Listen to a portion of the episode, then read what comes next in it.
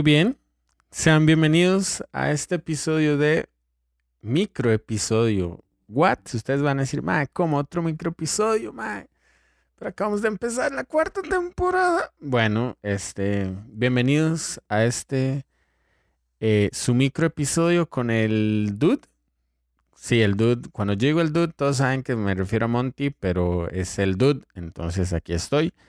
Sean bienvenidos a un episodio, a un micro Em, al primer microepisodio de la temporada y vamos a ver cómo nos va eh, realmente.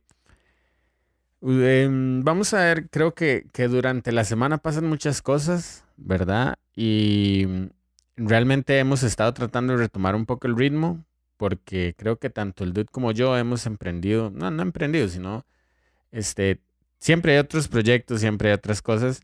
Y bueno, dentro de ese acople, ¿verdad? Dentro de esa forma de volver a trabajar, pues hay que reintegrar horarios y todo esto. Entonces, este, un saludo al dude porque supongo que hoy o mañana va a estar tocando, creo que es mañana que va a estar tocando.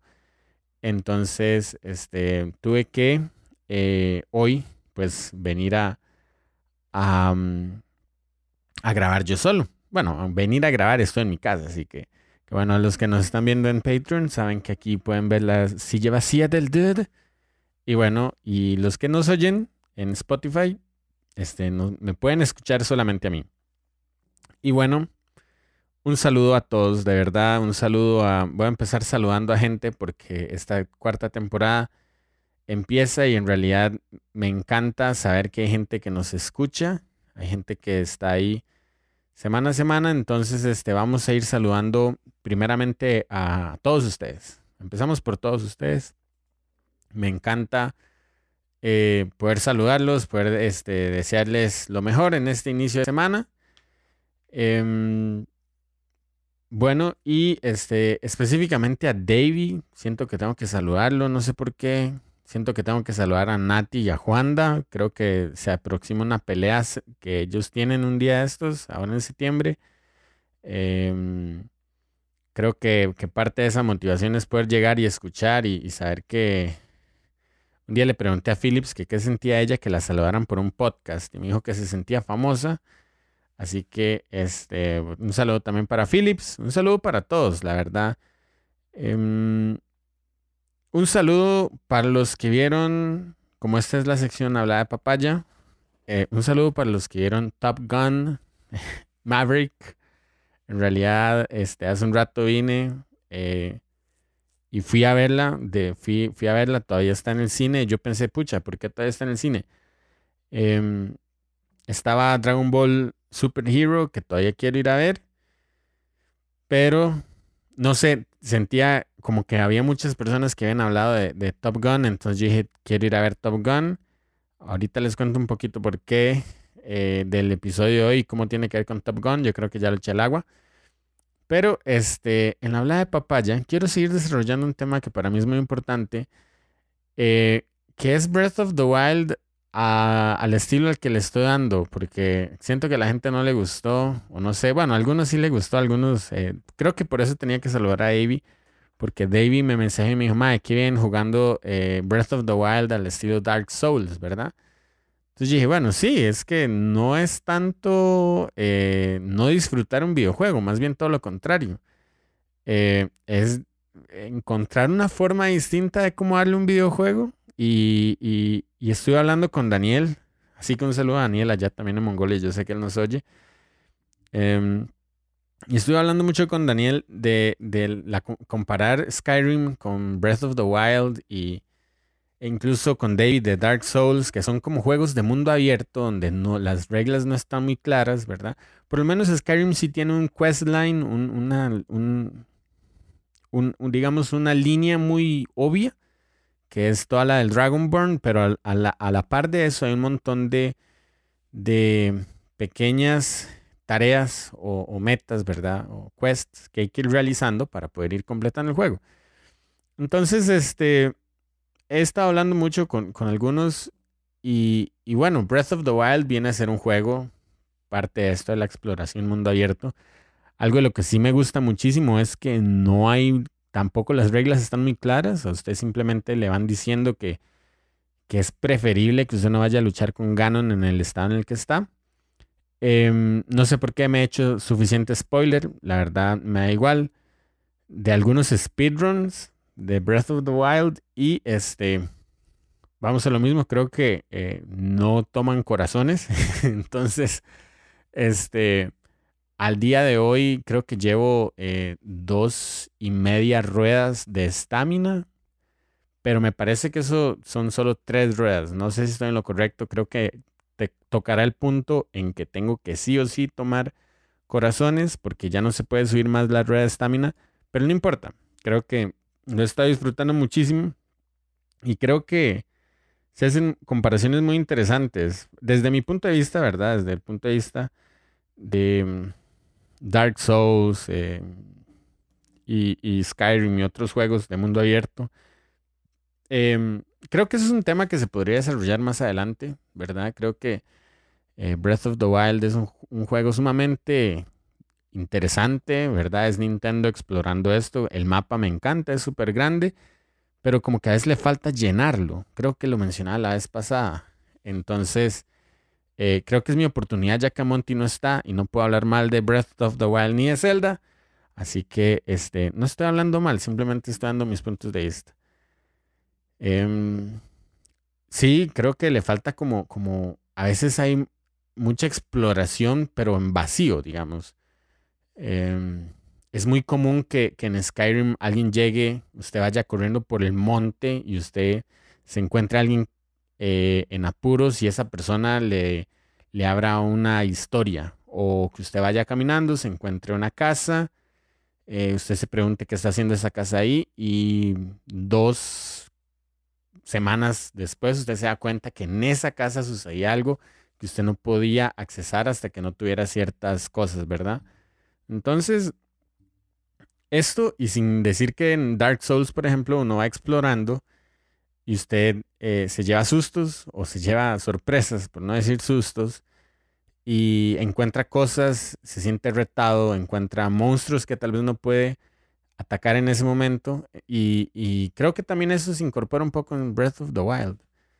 Em, todavía no he completado em, nada de esto, de, las bestias sagradas. Simplemente estoy explorando el mapa porque es lo que me gusta de pronto, eh, no sé, me pongo a hacer recetas, o me pongo a hacer, no sé, eh, montar a caballo, o, no sé, estas eh, shrines, que, es una dinámica que también tengo que confesar que puede ser un poco aburrida, ¿verdad? Tanto shrine, ya sabemos que es como, me gusta mucho cómo pusieron el switch, a, cómo llevan el switch, la dinámica de un control que tiene un giroscopio, ¿verdad? Un acelerómetro. Entonces, este, pues el control, pues sí reacciona a lo que usted hace.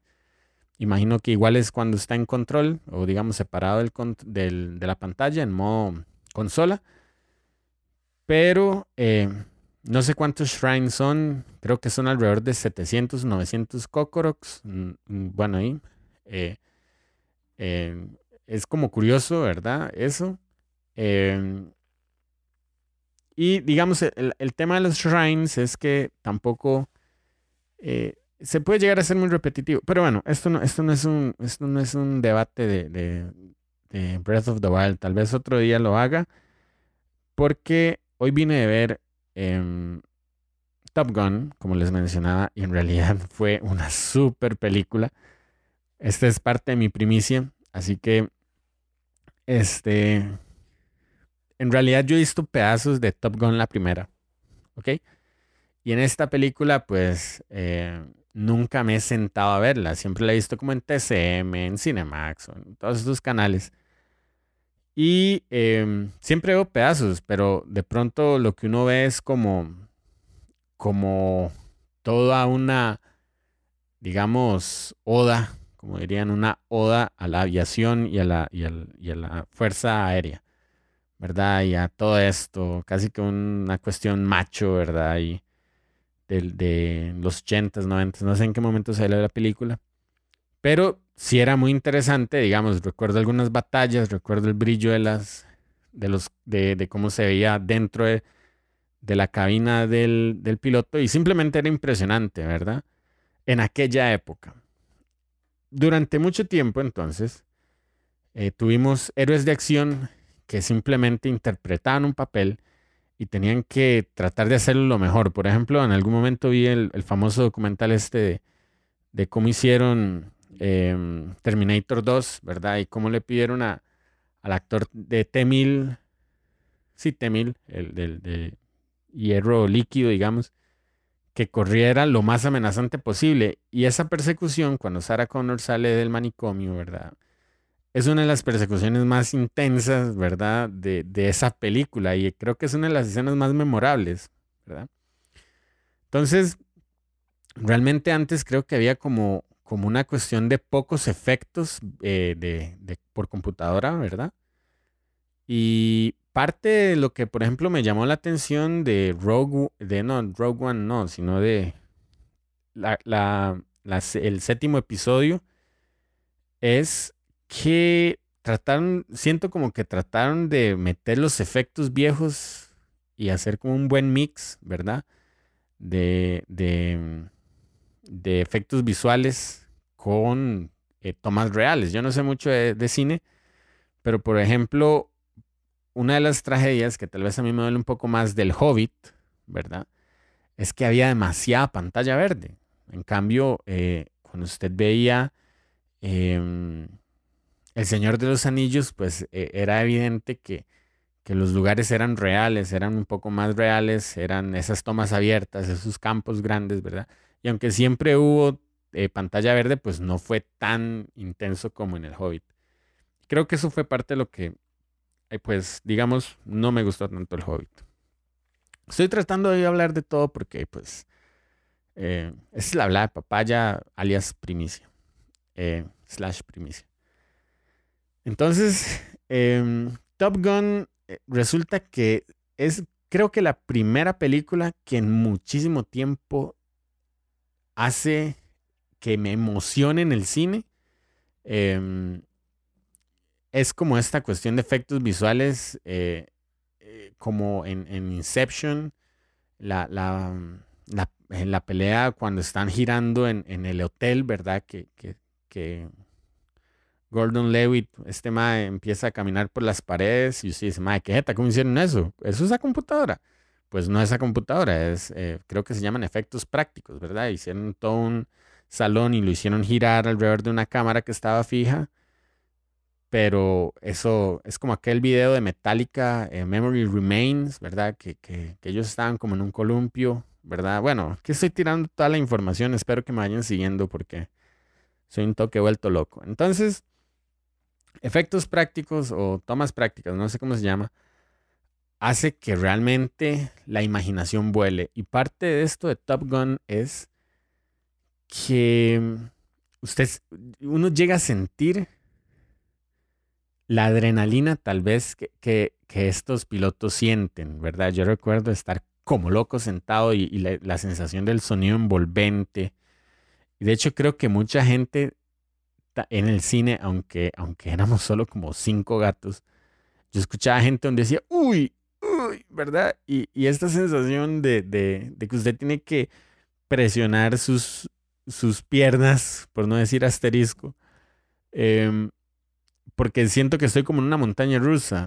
Top Gun como que volvió a traer eso y de hecho en algunas de las escenas, esto no es un secreto, está en YouTube por todo lado, este, algunas de las escenas, em, uno puede ver claramente cómo la fuerza G es capaz de, de, como empujar el rostro de Tom Cruise y los demás actores dependiendo de donde esté girando el avión. Entonces usted en ese momento dice, ok, esto no puede ser computadora. por ejemplo, en Star Wars usted no ve eso, porque claramente no están pilotando en el espacio, sino se debería ver otra cosa. Eh, ahí tienen que ir a ver este, The Expanse para que vean peleas en el espacio tratando de ser lo más científicamente correctas. Eh, pero bueno, Top Gun, entonces usted puede ver cómo el rostro de las personas se, empuja y, contra, la, contra los diferentes ángulos, ¿verdad? Y usted dice, esta película realmente estuvo bien hecha, ¿verdad?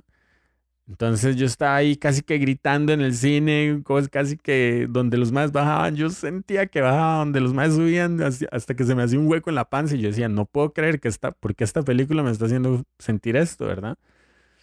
Y después de eso, pues me fui a ver videos de YouTube de cómo lo hicieron y todo, y, es simplemente increíble. Entonces, habiendo dicho eso, estimada frecuencia, frecuencia 8 bits, estimada gente de frecuencia 8 bits, el tema de hoy va a ser eh, videojuegos de aviones, ¿por qué no? Creo que, cuando me tocan los microepisodios a veces hago como tops o hago como eh, juegos que jugar cuando estoy enfermo o cosas así. Esa vez lo hice cuando me habían sacado las cordales. Pero el de hoy va a ser aviones. Y creo que voy a dar una lista este, bastante amplia de videojuegos que tienen que ver con aviones. Así que em, le vamos a dar Prestart. Y con ese Prestart eh, vamos a hablar del primero, eh, que, que, hace años, quizás no es un juego per se de aviones, pero sí es en el espacio y es como carreteras en el espacio.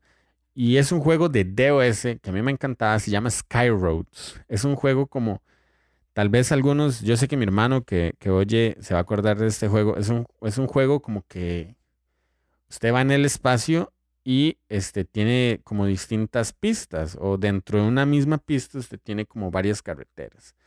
Entonces usted va saltando de plataforma en plataforma. El asunto es que cada planeta tiene su gravedad. Entonces la Tierra usted ve pues una aceleración normal, ¿verdad? Pero cuando usted está en la luna cae más lento o cuando está en Mercurio cae súper rápido. Entonces uno tiene que aprender a calcular bien los saltos porque dependiendo en el planeta en el que usted esté, así depende eh, la precisión del salto. Más bien en, unos, en algunos planetas donde la gravedad es mucho menor y uno salta mucho como en la luna o qué sé yo, este, hay que tener cuidado de que usted no salte y, y se vaya en un hueco, ¿verdad? O, se vaya, digamos, no en un hueco, hacia el espacio sideral. Entonces, este, Skyroads, Skyroads es un juego viejísimo, pero muy interesante porque le agregaban este tema de la gravedad y creo que todavía a la fecha no hay un juego que yo haya visto que, que haya tratado de incorporar esas cosas. Bueno, hablando de, de ¿cómo se llama? De, de Breath of the Wild, este, este tema de estasis, ¿verdad? Que usted congela las cosas y les pega y después salen volando, es súper interesante. Eso me parece muy, muy bien hecho. Pero bueno, Skyroads es un juego de 1993 de DOS, eh, totalmente descontinuado, o sea, ya, ya realmente no existe. Dice que es un remake de un videojuego que se llama Cosmonaut y este fue eh, producido en una alianza entre los Estados Unidos y Taiwán. Entonces, pues es un juego que ya no existe, pero lo pueden conseguir en shareware, ¿verdad? Para los que son no tanto Team Dude, diría yo. Shareware es todo este tipo de videojuegos que en aras de protegerlos y de conservar eh, la experiencia de juego, pues se ofrecen de manera gratuita con licencia shareware, ¿verdad? Entonces, este, lo pueden ver por ahí, lo pueden ver por ahí. Es muy interesante, es muy bonito. Y es un viaje a la nostalgia, como les digo, 1993. Otro juego que no puedo dejar pasar, o más bien un, género de videojuegos, son los videojuegos de características de eh, aterrizaje lunar o alunizaje, ¿verdad? Eh, son juegos que de hecho yo le di en algún momento en Office, en Office, en Microsoft 3.11, ¿verdad? En Windows 3.1. Y se llamaba específicamente Lander. Pero es un juego donde involucra una aeronave. Eh, por eso lo, lo consideré como un juego de estos.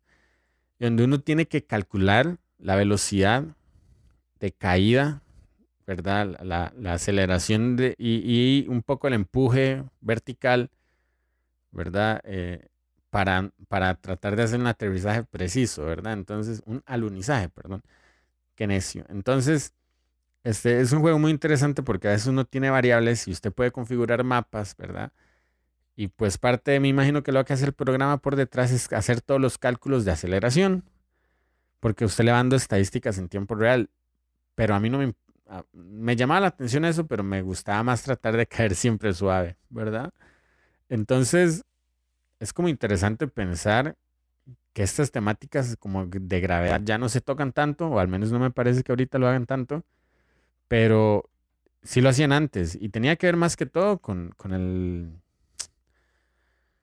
con la ida del hombre a la luna en el 69, ¿verdad? El, módulo lunar Apolo. Entonces, pues de ahí vinieron todos estos videojuegos. Y eh, Lander es uno de ellos, así que se los dejo por ahí. Tal vez se pueda encontrar, no sé, no, no estaba buscando tanto.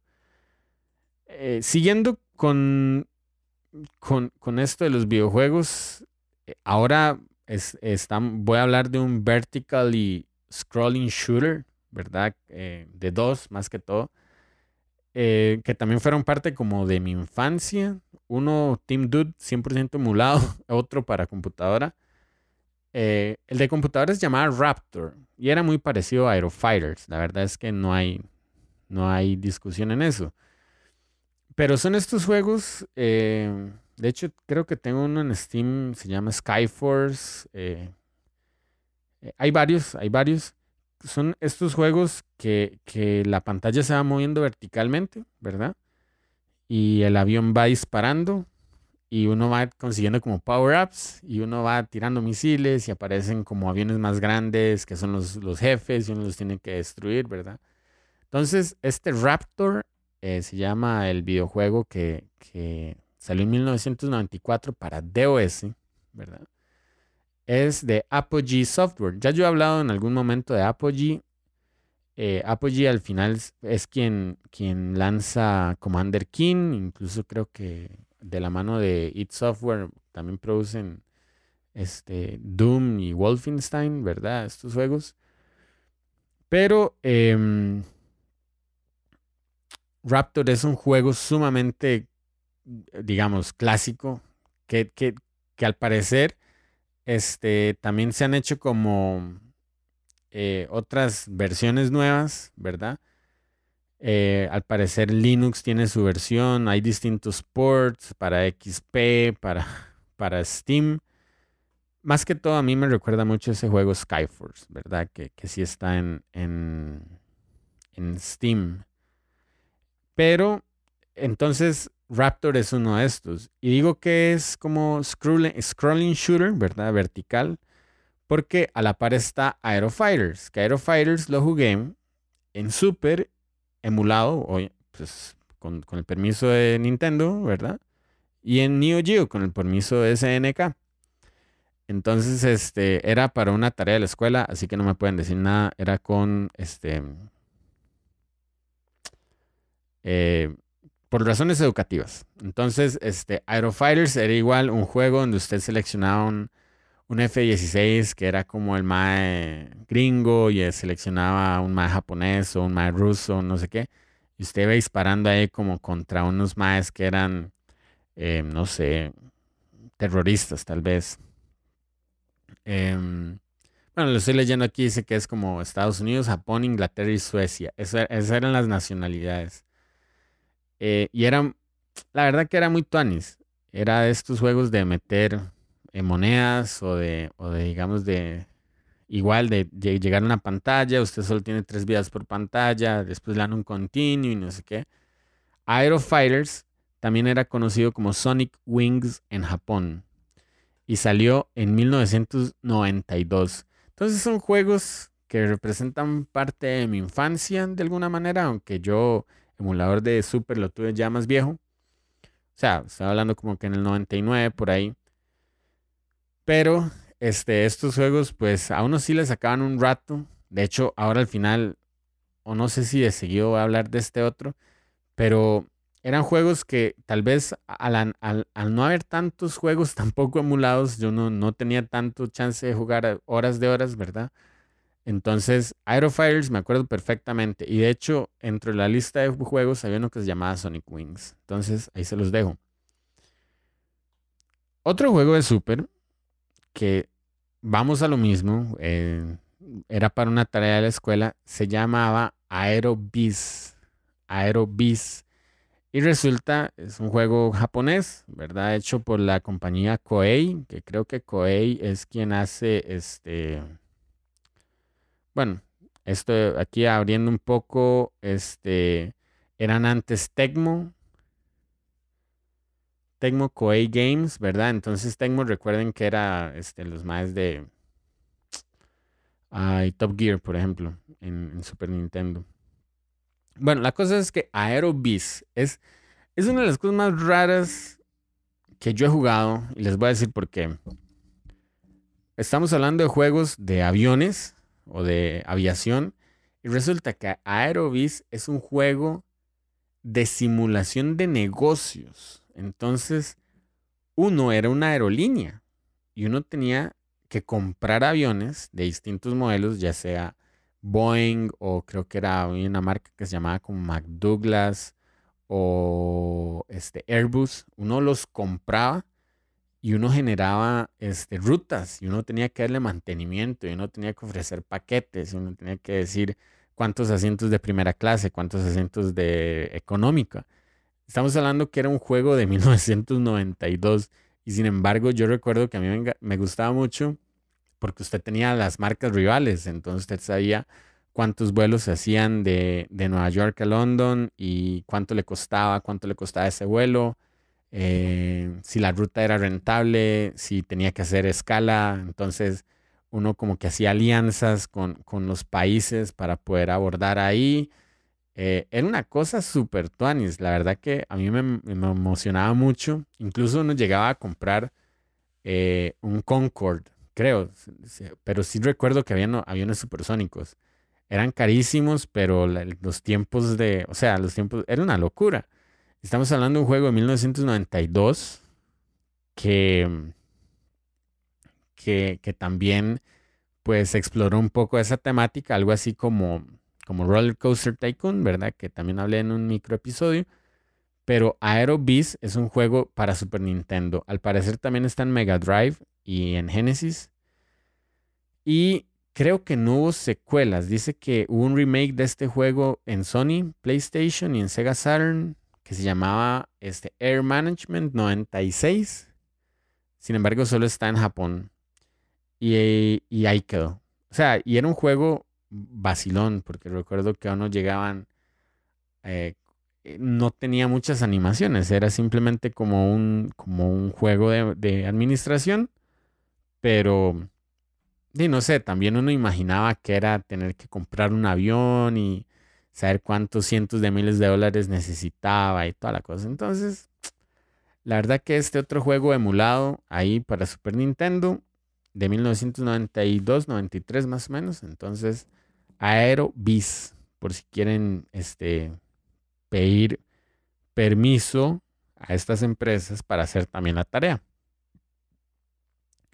Por otro lado, em, últimos tres juegos, prometo no aburrirlos tanto, ya sé que ya llevamos un ratillo. Este, em, últimos tres juegos, Microsoft Flight Simulator, tenía que mencionarlo. Recuerdo como que en el 90, no mentira, como en el 2001, más o menos, lo vi en la casa de mi amigo Gabriel Cuevas, así que un saludo para Gabriel. Eh, creo que fue el Flight Simulator, o no sé si era el Train Simulator. La cosa es que yo recuerdo que en la época de Encarta, de enciclopedia Encarta, cuando uno tenía que, eh, que no, quemar, no, digo, quemarse las pestañas buscando a alguien que le prestara legalmente la enciclopedia Encarta, em, venían como sneak peeks de este Microsoft Flight Simulator. Y de hecho ese es el que estoy hablando. No del nuevo, en realidad el nuevo, pues yo Em, qué sé yo, sé que, que está por ahí, pero no, no, no he tenido chance de bajarlo. Son como 120 gigas y no lo voy a hacer. Pero eh, el Flight Simulator, me acuerdo. Vamos a ver si tengo la versión por acá. Creo que era como Flight Simulator 2000 tal vez, o 98. Y eran juegos sumamente entretenidos. Por la misma lógica, usted de cierta manera eh, tenía que encarnar un piloto, ¿verdad? Entonces, recuerdo que uno decía, voy de, de, qué sé yo, del JFK a, a San José, Costa Rica. Entonces uno se iba y eran horas de vuelo. Y recuerdo también muy gratamente que esta era una época donde eh, yo compartía mucho con Gabriel, con este compañero, y de hecho, eh, eh, ¿cómo decirlo? El papá tenía como trenes en miniatura, por eso en algún momento lo mencioné, que era como un simulador de trenes, ¿verdad? Para señores. Y recuerdo que iban mucho a Hobby Manía, que yo creo que ya no existe esa tienda, o tal vez existe en San Pedro. Pero eh, creo que fue Gabriel quien una vez eh, de cumpleaños me regaló un F, un Tomcat, un F14 creo que es, eh, a escala para pintar. Y, y, era toda esta temática de, de armarlo, de pegarlo, de hacer un modelo de escala, ¿verdad? Entonces iba muy de la mano como con eso. Y es como otra forma de divertirse que creo que, que vale mucho la pena explorar si no lo han hecho. En otro momento, mi hermano se había comprado un. Un. ¿Qué? Un Hachiroku, un carro, un Toyota Trueno de la serie Initial D, ¿verdad? En modelo escala y, pues yo tuve el chance de armarlo. Es como maquetearlo, entonces es como muy bonito. Y es un hobby que, pues, y no sé, me parece sumamente interesante. Era caro en la época y yo no, no sé ahora qué tanto estará, pero muy divertido, la verdad. Y Microsoft Flight Simulator me recuerda mucho a eso, como esa oportunidad de, explorar un hobby em, con, este, con la aviación. Voy a introducir rápidamente a un bonus que es que para todos estos juegos me imagino que la de aviones, eh, la experiencia de juego se hace muy grata cuando hay un joystick de promedio. Entonces, Ahí viene la, la marca Trustmaster, que también fabrica volantes de, carreras para, para, simulación, obviamente. Em, y era, eh, me imagino que la experiencia de poder usted controlar un avión con un joystick debe ser otra vara. Eh, de hecho, creo que esta, esta gente vende también como, eh, como los sets un poco más armados para aviones comerciales y todo. Recuerdo que en la época, cuando yo veía que un primo tenía un joystick, era algo súper loco, porque era un mando como, como la palanca de un avión, correcto. Un joystick este, con botones, un gatillo y toda la cosa. Claro, no servía para muchos juegos, pero cuando uno veía eso uno se asombraba. Incluso hoy en día, yo creo que si veo un joystick, eh, debe ser algo como impresionante, porque ahora todo el mundo utiliza controles. Pero bueno, ahí está. Trustmaster, si en algún momento llegan a tener uno de estos videojuegos, ahí busquen los controles, son realmente muy, muy locos. Los últimos dos, em, voy a pasar primero por Play, porque lo tuve, porque recuerdo jugarlo, y al final uno, una saga que, tengo que mencionar sí o sí, que no la he jugado, la verdad, me gustaría llegar a jugarla, pero este juego que sí tuve el número 2 en mi top, no sé cuántos, se llama Eagle One Harrier Attack, era un, este, pues un videojuego de, de, de aviones caza, ¿verdad? Em, y era muy interesante porque uno tenía que utilizar un Harrier, que es un avión caza que puede hacer este, despegues verticales. Entonces como que los, las turbinas se movían hacia el suelo, ¿verdad? Y uno se levantaba. Algo así como el Jump Jet de San Andreas. Yo creo que ese está inspirado en un Harrier, muy probablemente. Y era un juego súper tonis porque uno cambiaba de armas y decía cannon, eh, missiles, air to air, air to ground. Y a uno le sonaban las alarmas de cuando lo estaban traqueando los otros misiles y todo. Y realmente era un juego, pues, pues fue lanzado en el 2000, yo me imagino que leí como alrededor del 2003, 2004. Y era muy divertido, la verdad, porque uno a veces tenía que, que siempre habían como planes de ataque, siempre habían como sus modos historia y toda la cosa. Entonces, Era, la verdad es que era muy entretenido. Y era de Infogrames, que Infogrames este, publicó juegos. Infogrames, al parecer, lo estoy buscando aquí rápidamente. Antes era Atari, pero Infogrames, recuerdo juegos este, muy buenos. Eh, si no me equivoco, en algún momento Hitman, no quiero decir que es cierto, pero me parece que Hitman fue de Infogrames. Estoy buscando aquí rápidamente una lista. Em, bueno, ahí, ahí después buscaré. Porque sí, me parece que Infogrames tenía así como marcas muy, muy grandes. Pues hoy yo era Atari, por lo que veo. Y también fue Hasbro Interactive, ¿verdad? Entonces, pues por ahí va. Por ejemplo, Infogrames tenía Civilization, Roller Coaster Tycoon, claro, estos juegos. Y bueno, este, también tenían Eagle One Harrier Attack. Así que otro juego de aviones que es lo más próximo a sentirse Tom Cruise. Sin embargo, esta otra saga de Namco eh, deja por completo a todo mundo tirado. Ace Combat, ya por el 7, si no me equivoco.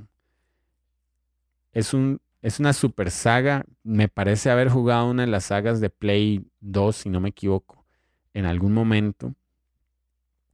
Y era como, di, super tuanis, la verdad. O sea, era, era igual esta dinámica de combates aéreos y no sé qué. Me parece que hay un simulador de combates aéreos, ahora que lo pienso. Pero Ace Combat realmente es un juego que hasta hoy en día está para Play 4, Xbox One y Microsoft Windows, ¿verdad? Está en Steam, a veces se rebaja y toda la cosa. Y es una saga sumamente importante. Me parece que es de las más grandes imagino que habrán otros simuladores de vuelo y de, de, ataque, digamos, de, aviones caza. Em, pero bueno, Ace Combat, ahí está. Eh, espero que sigan sacando algún día llegar a jugar uno de estos juegos. Siento que Ace Combat es como el Medal of Honor de aviones que viene desde hace años. Solo que Medal of Honor hizo su transición a, a Call of Duty, ¿verdad? Pero Ace Combat eh, si alguno ha jugado Ace Combat, por favor, eh, comparta sus experiencias con ese juego. Igual, comparta si ha jugado alguno de estos otros.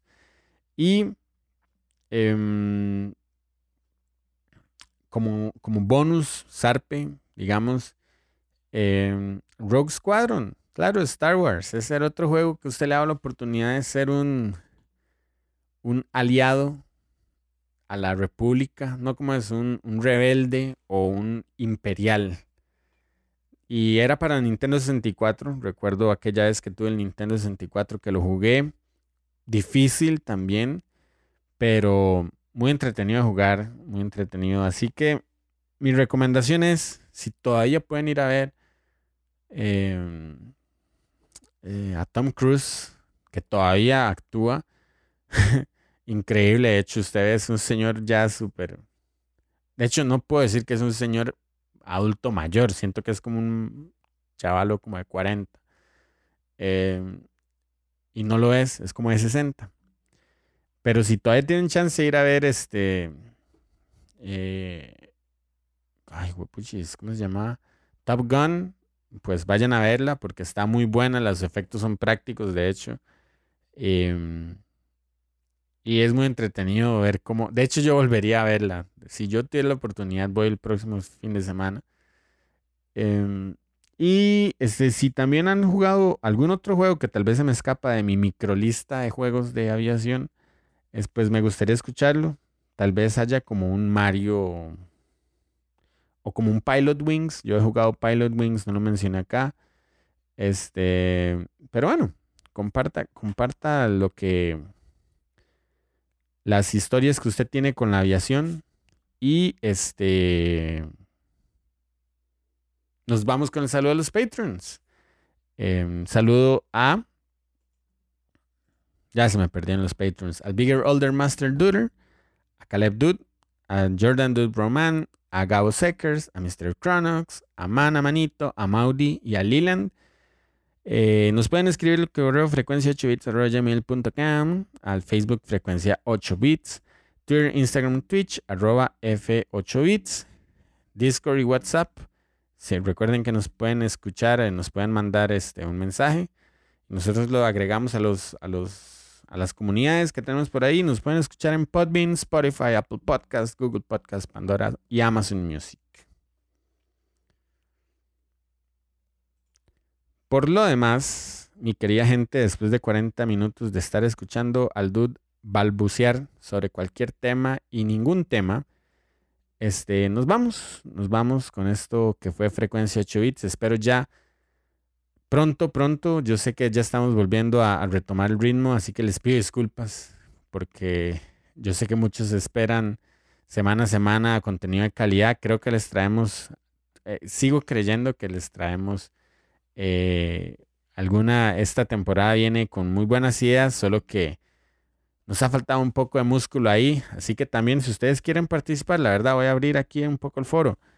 Eh, ya he visto qué ha pasado, que han pasado mensajes y todo. Si ustedes quieren venir y hablar con nosotros, aquí tenemos suficiente campo, suficientes micrófonos para una o dos personas más. Compartan sus temas, compartan el podcast. Em, no sé, sean, sean parte de este programa Frecuencia 8 bits. Hagámoslo grande entre todos y pues disfrutémoslo todos como disfrutamos siempre compartir memes y cosas así. Así que esto fue Frecuencia 8 bits. Nos vemos la próxima semana y... Tru, tru, tru.